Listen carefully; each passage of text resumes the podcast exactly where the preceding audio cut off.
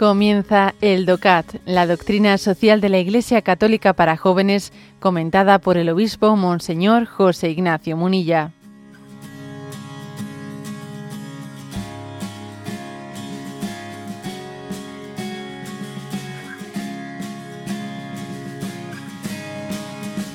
Punto 145. ¿A qué se refiere la doctrina social de la Iglesia con su petición de participación de los trabajadores? Y responde, el origen de la cuestión obrera en Europa fue la escasa participación social de los trabajadores en el beneficio económico producido por la revolución industrial y la economía de mercado. En la primera fase de la revolución industrial, los trabajadores de las fábricas fueron tratados como máquinas humanas y dejados al margen de la sociedad. Hoy en día asistimos a la misma situación en muchos países en vías de desarrollo o emergentes. Ante esta situación, una de las reivindicaciones centrales de la doctrina social fue y sigue siendo la participación real de los trabajadores. Se trata, por un lado, de una participación en la empresa, donde los trabajadores han de poder compartir decisiones en su puesto de trabajo, así como de una participación social en la sociedad y el Estado, según la cual los trabajadores deben poder vivir como ciudadanos con todos los derechos y, obligaciones. Bueno, como veis, la pregunta es por eh, la participación eh, de los trabajadores, por la participación en, en la vida en la vida de la empresa, en la vida laboral, ¿eh? en la vida laboral. Entonces, la doctrina social de la Iglesia hace una apuesta por decir, a ver, es importante creer en el beneficio de la participación, de que nuestra que nuestro aporte a la sociedad no sea meramente el de decir, bueno, pues yo he contratado, ¿no? He contratado una mano de obra y entonces, bueno, pues eh, le pido que haga esto y esto. Eh, entonces, eh, de alguna manera, eh, en el resto de las cosas es absolutamente pasivo, ¿eh? no, no participa para nada de la visión de conjunto de lo que en esa empresa se está haciendo. Tú eres, eh, eres un engranaje dentro de esta máquina y tú, la visión de conjunto de la empresa, no, de ella no participas para nada. ¿Eso qué es lo que hace? Bueno, pues eso lo que genera es que la capacidad, la capacidad que tenemos todos nosotros de poder participar, de poder contribuir en un proyecto, queda muy disminuida. A ver, en primer lugar, todos hemos sido conscientes de qué acontece, voy a poner dos ejemplos, ¿no?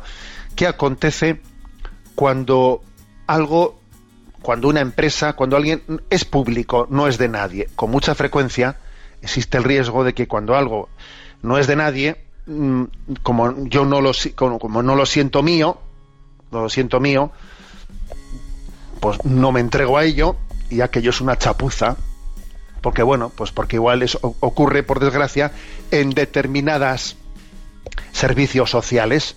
Son públicos, como, no, como no son de nadie, pues eso conlleva una falta de entrega.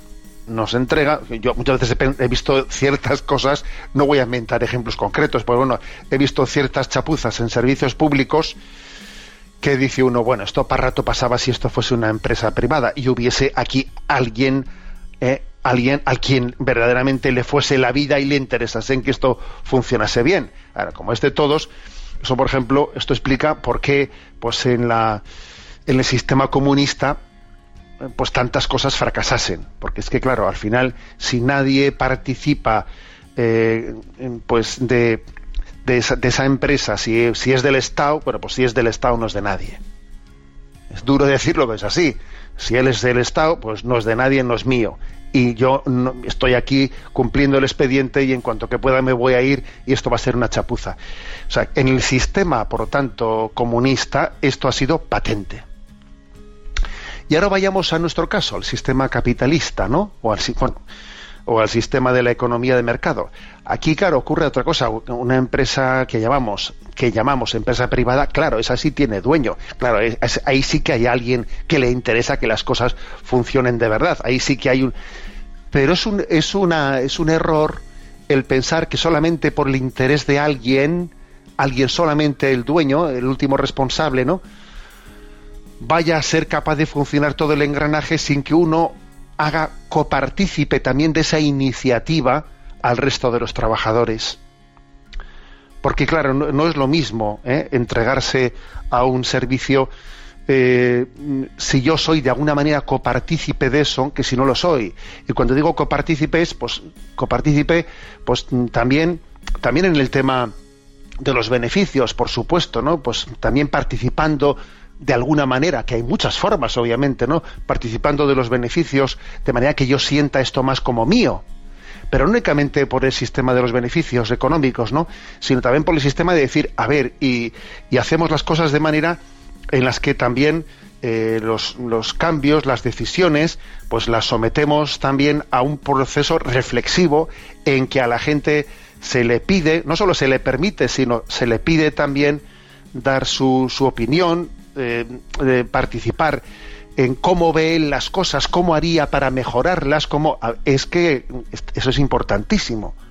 De lo contrario, si tal cosa no tiene lugar, pues bueno, pues cada uno va yo a lo mío, tú a lo tuyo, yo defiendo mi interés contrapuesto al del empresario. Entonces, entonces eh, interés del empresario versus interés del, del, trabajador. Y eso, eso va mal. Es importante generar un clima de coparticipación. ¿A qué me estoy refiriendo? ¿Al sistema de las cooperativas? Bueno, eso es una realización concreta, ¿eh? que obviamente es una realización concreta que, claro, que tiene un encaje, un encaje pues muy interesante dentro de la doctrina social de la Iglesia, pero no necesariamente se refiere a eso. En un esquema de, empresa de, sociedad limitada, de sociedad anónima, eh, es perfectamente, o sea, estos principios de coparticipación, de corresponsabilidad, tienen también otras formas de cabida. ¿eh? Es, es como creer también en la, en la capacidad que tenemos todos de, de, añadir, de participar. Ya sé que algunos estaréis diciendo, sí, eso suena muy bonito, pero ya le contaría yo en mi empresa qué jefes tengo. Y otro me dirá, sí, ya le contaría yo en mi empresa qué trabajadores tengo. Claro, ya sé soy consciente de que, de que este principio, en casos puntuales concretos, estará chocando en los oídos de los oyentes con situaciones fácticas eh, en los que uno tenga la tentación de no creer en esto. Pero no nos equivoquemos. Eh, las grandes realizaciones han acontecido cuando ha habido una coparticipación, cuando, cuando ha sido un proyecto en el que nos hemos ilusionado todos con él, cuando nos ilusionamos todos con él, vaya qué, capacidad de sinergia ¿eh? se, está generando ahí, ¿no? Luego yo creo que también un buen empresario es aquel que tiene capacidad de contagiar su ilusión al resto de los trabajadores por conductos determinados, ¿no? Y un buen trabajador es aquel eh, que es capaz de, no únicamente de,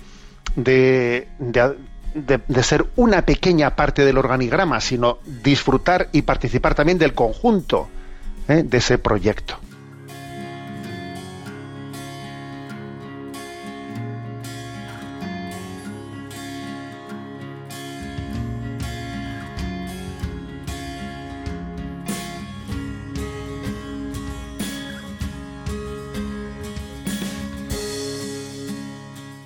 Has escuchado el DOCAT, la doctrina social de la Iglesia Católica para jóvenes, comentada por el obispo Monseñor José Ignacio Munilla. Encuentra todos los audios en radiomaria.es.